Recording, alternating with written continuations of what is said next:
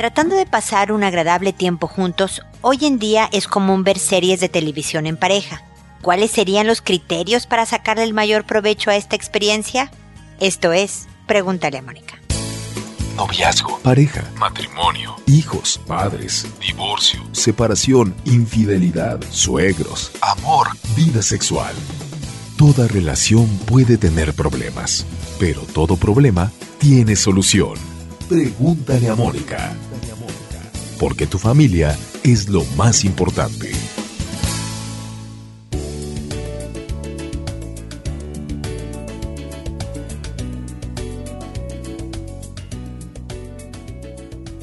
Bienvenidos amigos una vez más a Pregúntale a Mónica. Soy Mónica Bulnes de Lara. Como siempre, feliz de encontrarme con ustedes en este espacio en donde los invito a darse la vuelta por mi página www.preguntaleamónica.com. Ahí están todos los podcasts, una cantidad impresionante de información para su vida en pareja, para su vida familiar, para educación de hijos, desarrollo personal. Hay videos, están todas las páginas que en donde pueden seguirme. Así que dense una vuelta, hay mucha información que espero que sea útil para ustedes. Y el día de hoy estamos hablando de la vida en pareja y de lo que ahora se acostumbra en, muchas casas, esto de ver series juntos, estas en plataformas en donde no hay día, no hay hora, ¿no? Sino como Netflix y, y todos estos lugares donde puedes ver una película o sobre todo una serie y detenerla y esperar el número de días que sea necesario y volverla a ver justo donde te quedaste, etcétera, etcétera. Y aunque ustedes no lo crean, esto puede provocar problemas de pareja porque resulta que los horarios de uno y la otra son distintos, que no siempre coinciden. Entonces, si empezaron a ver una serie juntos para convivir, para compartir, para comentar el punto juntos, tipo chisme de cómo ves que le hizo y la mató, no la mató y le dijo y la...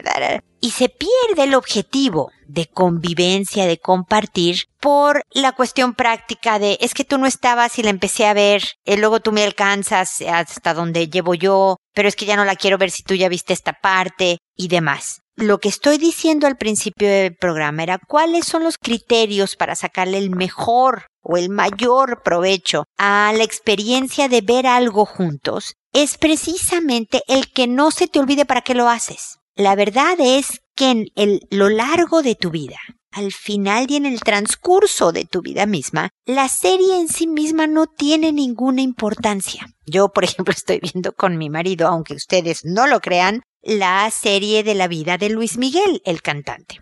Y nuestros horarios son muy distintos. Yo podría adelantarme en muchos de los episodios y la verdad es que a veces, pues sí, sabes que tú tienes tiempo y que y te, te da la tentación, pero lo que procuro hacer es agarrar alguna otra película o un documental o una serie que sé que a él no le interesaría mucho y la veo mientras que tenemos oportunidad nuevamente de juntos ver un nuevo episodio de la serie que estamos viendo. No pierdas, es, es la moraleja de todo este mensaje, no pierdas el por qué haces las cosas. Si voy a organizar un viaje juntos, en pareja, que sugiero para toda pareja, no me importa el número de hijos que tengan, que consigan quien vigile a los hijos, aunque sea de sábado a domingo pero escápense a un lugar cerquita, muy lejos, no importa. Cada pareja requiere de tiempo solo, juntos, o luego de tiempo en familia, luego de un papá con los hijos y la mamá con los hijos y todas estas combinaciones. Pero si estás organizando un viaje juntos, si están planeando un día de campo, si están planeando ver una serie juntos, no se pierdan en los detalles, no discutan por los detalles. De verdad procuren mantener el objetivo claro y que si él quiere ir a Tumbuctú y tú quieres ir a Mozambique, bueno, que encuentren a lo mejor un tercer lugar donde coincidan en, bueno, ni tú ni yo vamos a este lado que si él quiere llevar al día de campo uvas y a ti opinas que se van a echar a perder las uvas, lleva las uvas. No pasa absolutamente nada si se echan a perder las uvas y sí pasa mucho en tu relación si discuten, si pelean, si ya no quieren viajar juntos, si ya no quieren ver la serie juntos. Todo esto el propósito se habrá perdido, ¿ok? No pierdan de vista es estar juntos, pasarla bien, concederle al otro algo es parte de cumplir este compromiso de fortalecer la relación de manera que esté unida, cercana, cariñosa, pero yo lo pongo por encima de muchas otras cosas, divertida, ¿ok? No pierdan de vista este objetivo de la cercanía, de la diversión, de para qué estamos haciendo lo que estamos haciendo, como por ejemplo ver series juntos, ¿ok?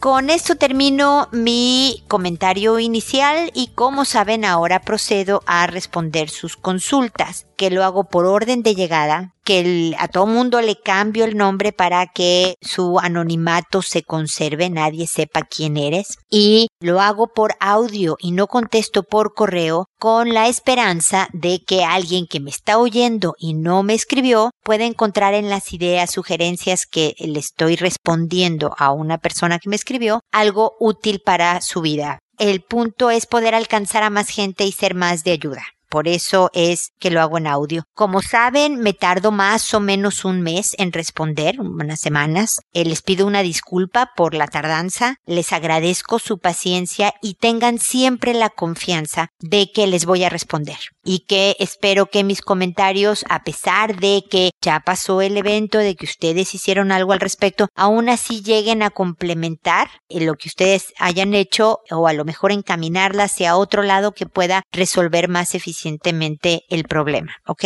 Así que el día de hoy empezamos con Fabia, que me dice, hola Moni, otra vez yo. Me la paso pensando en cómo mejorar con mi esposo y pues ahí vamos. Y luego hay días que mal, mal y luego no y así. Y luego recordé algo que pienso desde pequeña y quiero saber si es normal y si no, cómo me lo quito. Te cuento que desde que recuerdo siempre he querido tener una mejor amiga. Ja, ja, ja. Solo para mí y nadie más. Que yo pueda hablarle de todo y viceversa. Que nos conozcamos todo y que tengamos otros amigos, pero mejores amigas solo ella y yo. El asunto es que las amigas que he tenido, pues como que no han tenido esa idea. Ja, ja, ja. Y pues me he enojado y dejado de hablar. Eso ha sido en niñez y juventud. Ahora pues ya no lo intento, ja, ja, ja. El asunto es que me he dado cuenta, y de hecho mi esposo me lo ha dicho, que él no es mi mejor amiga, que no lo trate como si lo fuera, y cuando me da patadón con lo que le quiero contar o quiero a papacho, pues me frustro y me di cuenta que sí lo busco como si fuera mi mejor amiga, y pues como que me enojo. Ahora me estoy controlando más. Mi pregunta es, ¿es normal querer tener solo una mejor amiga? ¿O soy muy infantil, pueril o egoísta? Si lo soy, ¿cómo se quita? Gracias y un abrazo. Abrazos también para ti, mi querida Fabia, que te cambio de nombre cada vez que me escribes. Este, mira, es perfectamente normal tener una persona a la cual confiarle todo, te conozca de arriba abajo, sea buena consejera, eh, eh, divertida, tú también sepas su historia, una serie de cosas es, es un deseo sano de todo mundo, pero bastante idealista hay personas que tienen la fortuna de tener esta mejor amiga, no sé si desde la infancia, pero a lo mejor desde hace varios años porque hicieron clic y se da esta fácil amistad. Para otras no se da tan fácilmente como ha sido tu caso. La verdad es que le exiges tal vez a, a las amigas, como le exiges al marido, mi querida Fabia, demasiado. Pones la vara muy alta las estás midiendo contra tu imagen fantasiosa ideal de la cabeza. Y como son solo son humanas o solo funcionan de una manera distinta, no llegan a alcanzar tu ideal y entonces hay pleito porque tú te frustras y, y se dejan de hablar. Y a lo mejor ha sido por la vida desperdiciando buenas oportunidades de tener un buen amigo en tu marido, no tu mejor amiga, que es distinto, porque el amigo de tu marido va a proporcionar cosas distintas, divertidas, entretenidas desde un lado masculino, obviamente, o sea, una perspectiva variada a la tuya.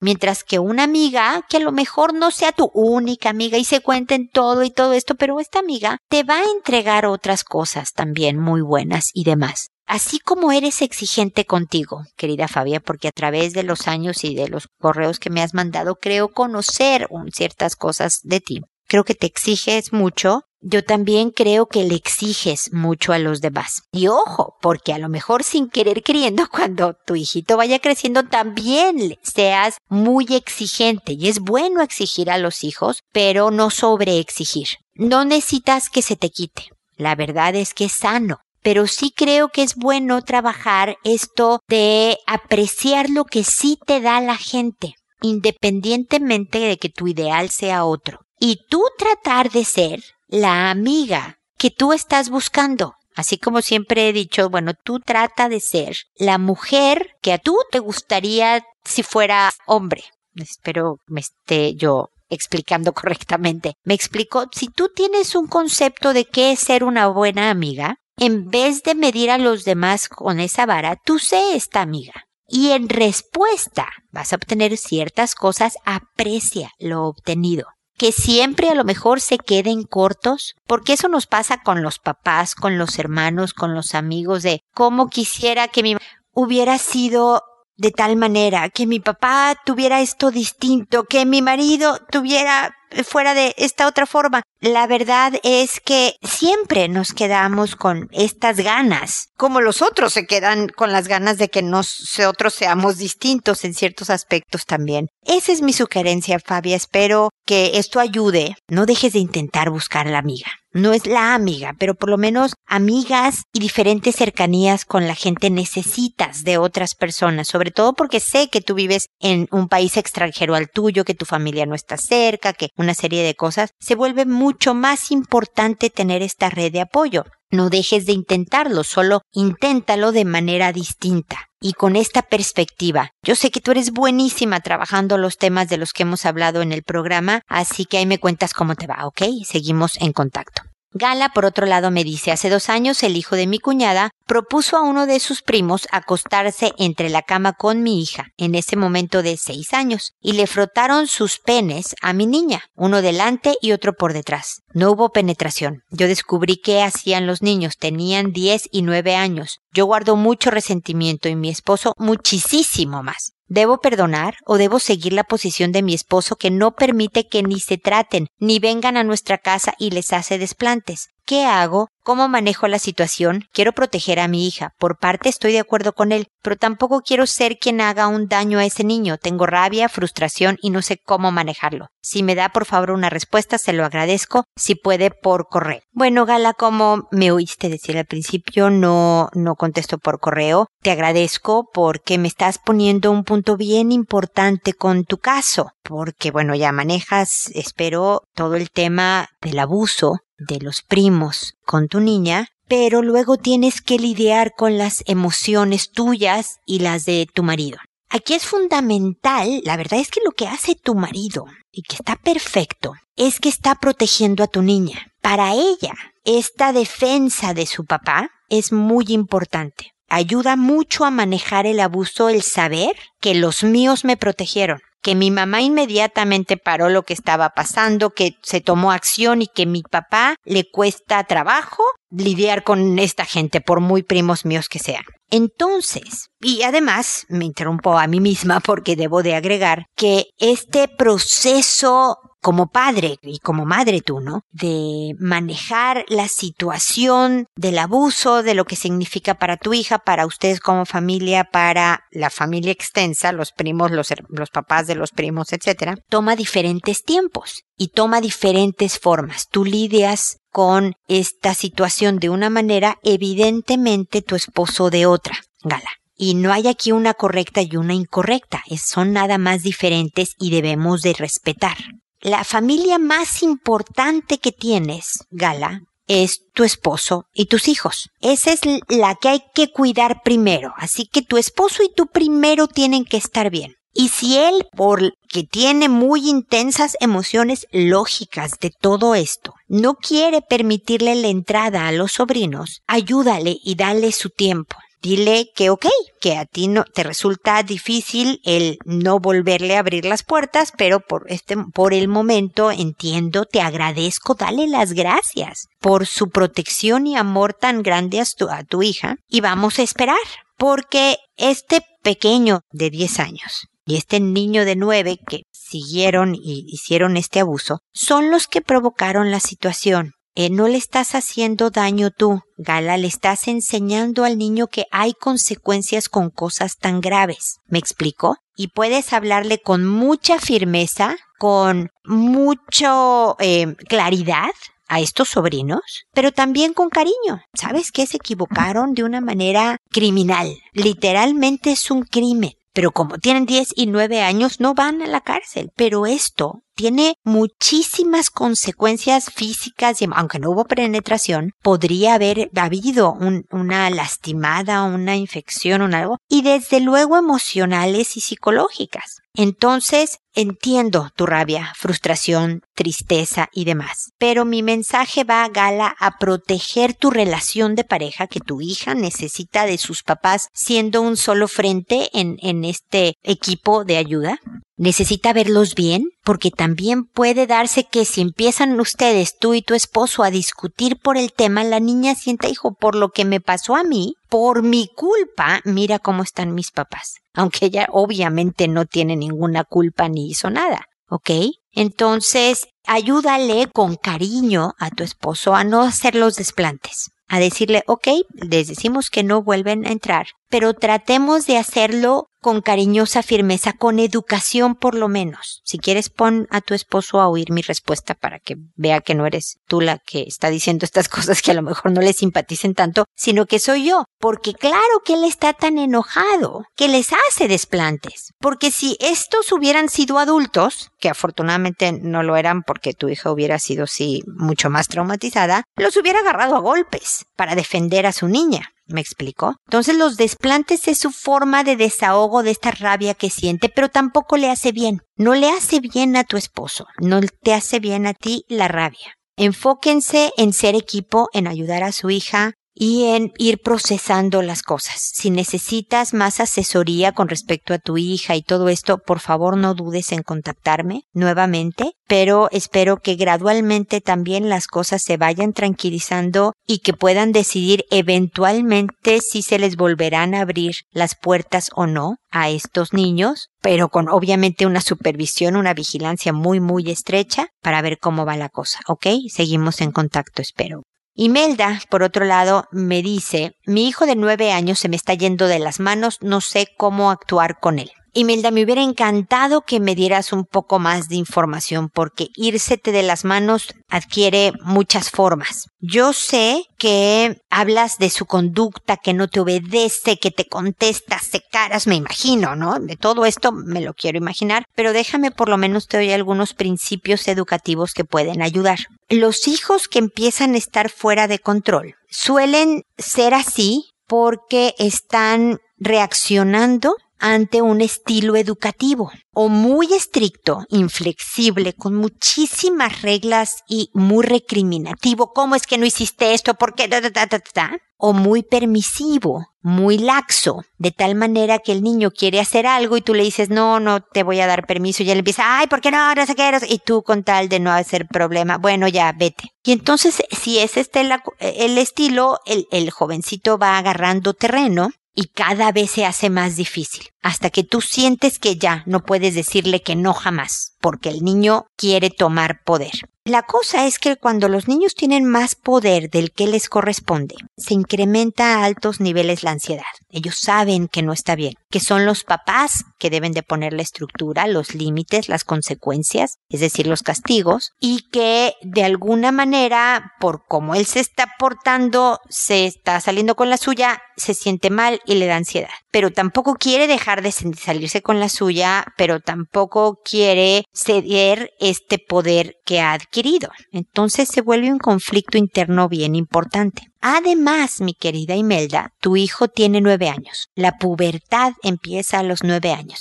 Clic biológico, que todavía se ve niñito de todas maneras, tu jovencito, pero ya se están activando todas las hormonas y todo esto para los cambios físicos y obviamente psicológicos y de desarrollo y demás, que lo llevarán eventualmente a la adolescencia y después a la vida adulta. Pero como están todos estos cambios hormonales y físicos y demás, y está en la pubertad, se pone, perdonando a tu hijo, que debe de ser una linda persona, se pone insoportable. Hacen caras, te hacen ruidos raros de, ugh, porque, ay mamá, cuando le pides que haga algo, se ponen difíciles. Así que entre el estilo disciplinario en tu casa, más la pubertad, las cosas están difíciles. Y todo esto espero que te ayude, Imelda, para entender qué sucede con tu hijo. Pero una cosa es entender y otra cosa es empezar a cambiar las cosas, ¿verdad? Entonces déjame hacerte algunas sugerencias sobre cómo empezar el trabajo a tomar control, a que no se te vaya de las manos. Mi primera sugerencia, si me permites decírtela, porque no tiene ningún costo, es que empieces a escuchar los episodios de Pregúntale a Mónica. En mi página www.preguntalemónica.com hay un, un, lugar donde puedes descargarlos todos. Eh, un lugar especial donde están todos los episodios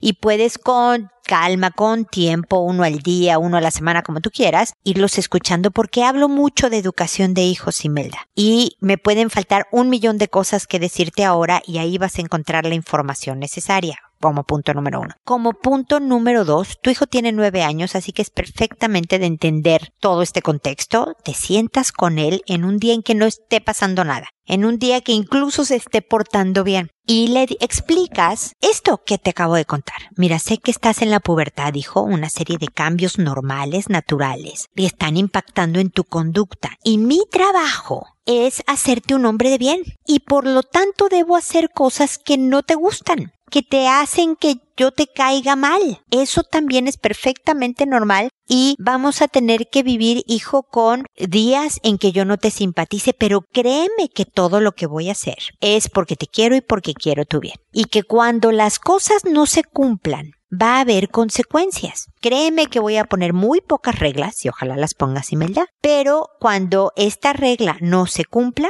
va a haber una consecuencia. No, pero mamá, ¿qué son consecuencias? A ver, es que no goces de los privilegios. En la vida real, hijo, nadie te va a pagar un sueldo si no cumples con el trabajo. Por más lindo que tú seas, amable y encantador, si no trabajas no ganas dinero. De la misma manera, yo tengo que enseñarte lo que es la vida real. Por lo tanto, si no cumples con las reglas de la casa, no gozas de ciertos privilegios, como, no sé qué le guste hacer a tu hijo Imelda, tú tienes toda esa información y por lo tanto tienes el poder para, siempre digo, este chistecín, hacerle la vida miserable a tu hijo si no cumple con las reglas. Puede ser no jugar videojuegos, puede ser no invitar amigos o ir a casa de amigos, puede ser no contar con su dinero semanal o mensual o una parte, ese tipo de cosas, Imelda. Y tú dile, yo no quiero quitarte los videojuegos. Yo no quiero que dejes de invitar amigos o ir a casa de amigos. Yo quiero que hagas lo que quieres hacer, hijo. Así que depende de ti. Tú tienes el poder, hijo, de obtener la vida que quieres.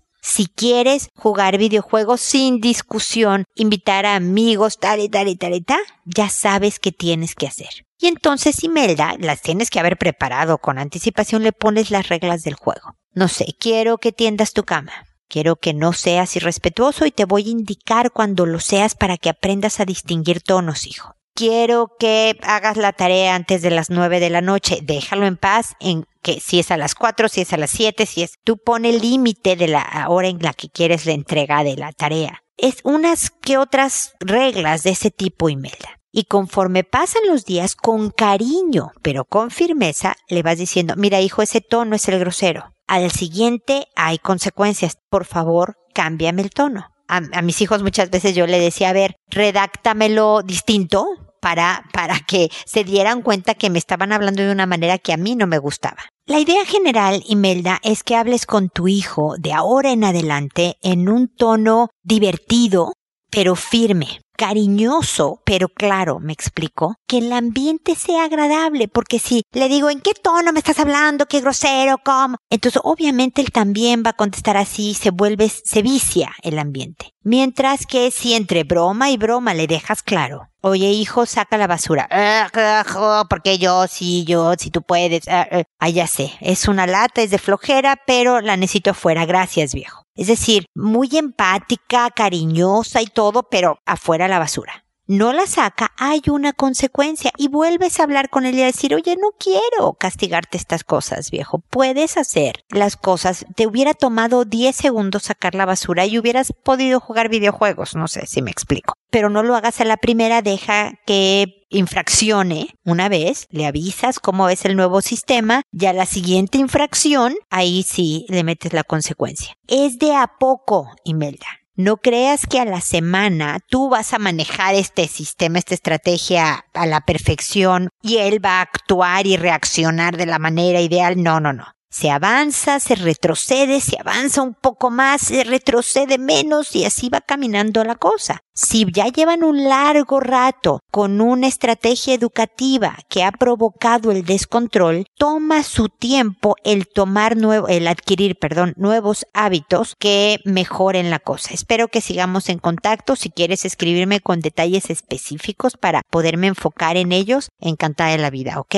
Luego está Julián que me dice, hola Moni, Anteriormente te había escrito, pero estuve pensando bien todo lo que puse y creo que es algo evidenciador y la verdad estaba molesto. Me gustaría ser más objetivo con lo que te escribí y preguntarte lo siguiente. Mi pareja anteriormente tuvo problemas de infidelidad, así como a ella le fueron infiel, ella fue infiel. Te comento esto porque en ocasiones ella tiene comunicación con exparejas, algunos en tema de amistad y hay otros que sí le coquetean, pero ella pone un no. Pero no un no tajante a pesar de que algunos coqueteos sí son muy extremos. Mi pregunta es la siguiente, yo me siento celoso. En algún momento llegamos a tener fuertes discusiones donde se mensajeaba hace algunos meses con su expareja hasta decirle en un momento que lo extraña. ¿Es correcta mi postura de pedirle que no tenga contacto con gente que es obvio que le pretende? ¿Es correcto que le pida que deje tener contacto con la persona con la que le fue infiel a su otra expareja? También ella se molesta si le digo que salgamos con mis amigos. No le pido una salida diaria, o sea, es una salida cada 25 días y mi planteamiento es ir juntos y generalmente es ir al cine, ir a cenar, algo muy tranquilo. ¿Cómo le puedo plantear que es importante para mí el salir como pareja con ellos? Ella argumenta que es feliz estando en casa y yo también lo disfruto, pero también quiero que ella conviva con mis amistades. En ocasiones que se lo planteo se molesta demasiado y en verdad eso me duele. Ayer platiqué con ella, me dice que me quiere mucho y la verdad es que yo también, pero estos temas son algo que sí hace vuelta a mi cabeza.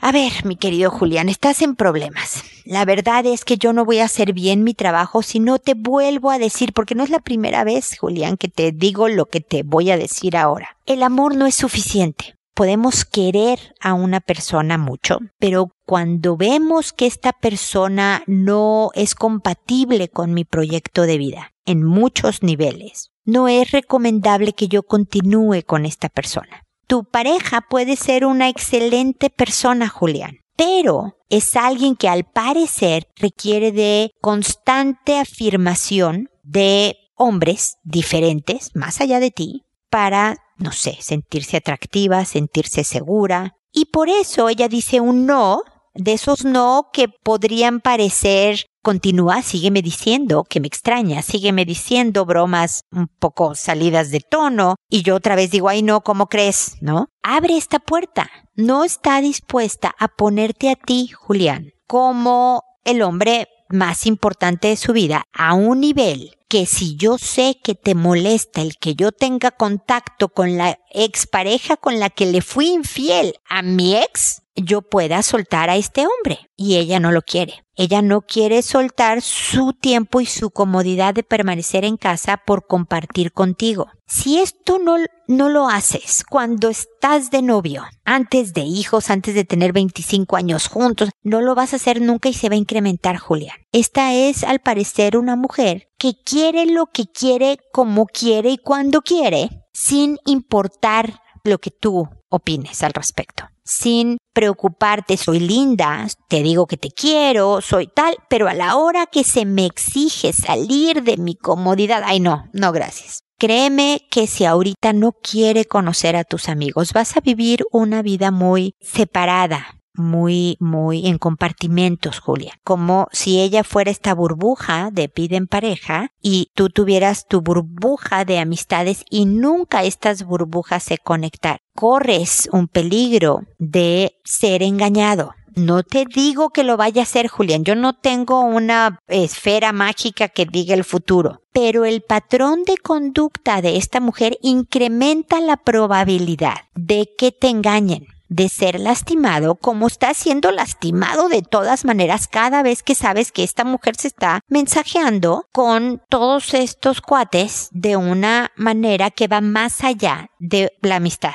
Entonces, piénsalo, decídelo, esta es tu vida, Julián. Pero realmente hay que encontrar con quien eres compatible. Hay personas en el mundo por ahí que son más compatibles contigo. La encontrarás siempre y cuando no estés ocupado con una persona que no es tan compatible, Julián. Lamento decirte esto, pero cualquier persona que me esté oyendo y piense que a base de hablar y hablar y hablar, yo voy a hacer que un día el otro cambie, es una posición muy ingenua, sobre todo en cosas de principio, Julián. Porque si me dijeras, fíjate que es medio desordenada, o fíjate que no se hace ruido al comer, o ella es menos social que yo, pero me acompaña a todos mis eventos, pero ella no tiene muchas amistades y le gusta estar en casa, eso es manejable, Julián. Cosas de principios, como la fidelidad, como darle lugar al otro, como salirme de mi centro de confort,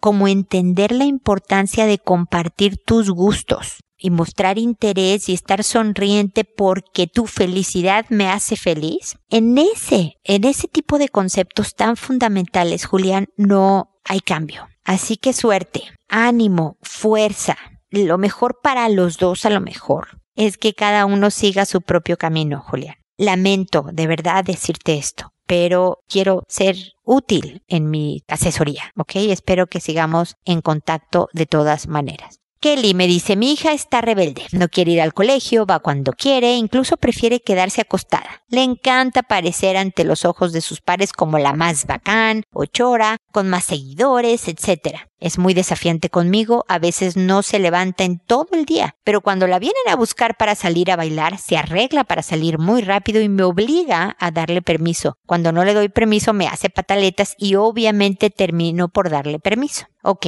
Kelly, sí. Me imagino que para esperar a que yo contestara tu consulta, oíste todo el programa y oíste todo lo que le dije a Imelda. Te recomiendo más o menos lo mismo. Escucha los episodios, habla con tu hija y demás. Pero aquí hay un factor bien importante, Kelly. Si no estás dispuesta aguantar pataletas, a que te digan que te odian, que no entiendes nada, que cómo se te ocurre, que no vas a poder ayudar a tu hija y a sacarla adelante, como pues es nuestro objetivo como papás, ¿no?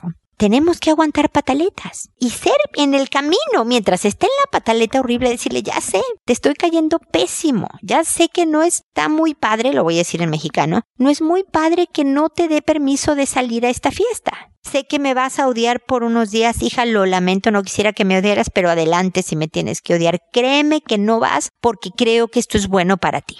Y ya, dejas que siga tirada en el suelo, pataleando, gritando, diciendo, espero que no groserías, pero descargando toda su enojo.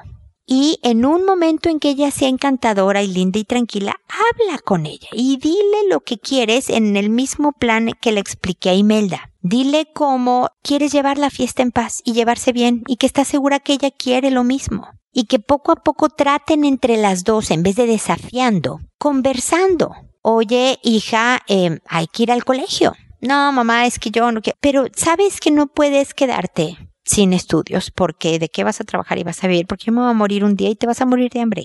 ¿Cuál es tu plan de vida? A ver, sentémonos y cuéntame tu plan, porque la vida no es solo fiesta. No va a haber dinero, no tiene por qué tener mesada, por ejemplo. Sí, la joven no está dispuesta a cumplir con las responsabilidades. ¿Te acuerdas que le dije a Imelda esto de que no te van a dar el sueldo si no trabajas? Entonces te invito a eso, a que empieces a trabajar la tierra, poco a poco, y que tú no seas tan regañona, muy empática pero firmeza. La, regañona es el estilo de, ay, pero cómo tú, qué mal, qué gritos. La cariñosa firmeza es esta conversación de, ya sé que me estás odiando, hijita, pero no vas. Eso es la cariñosa firmeza y hablar y con ella y tener, ven, vámonos a caminar juntas, te invito un helado y hablar del clima o de qué bonito está ese edificio y mira qué simpático perrito que está por ahí. Oye, hija, ¿cómo le hacemos? ¿Cómo se te ocurre? Porque tu hija, que no me dices la edad por cómo me mandaste el mensaje, me imagino que está adolescente, entiende estas cosas. Y estoy segura de que te quiere y que sabe que la quieres. Y entonces apela a eso, porque nos queremos, porque solo tienes esta mamá que no salió muy buena y es todo lo que tienes. Ninguna mamá es o papá es bueno para un hijo adolescente que está rebelde y desafiante, ¿no? Son muy críticos los hijos de los papás. Entonces dile, esta es lo que es lo que hay. Entonces, ¿cómo le hacemos? ¿Ok? Ojalá Kelly sigamos en contacto para seguirte ayudando, pero aplica estos principios y los que comenté con Imelda. Ojalá funcionen en tu casa y, espero recibir noticias tuyas. Y también espero amigos que nos volvamos a encontrar en un episodio más de Pregúntale a Mónica y recuerda, elige la amabilidad. Hasta pronto.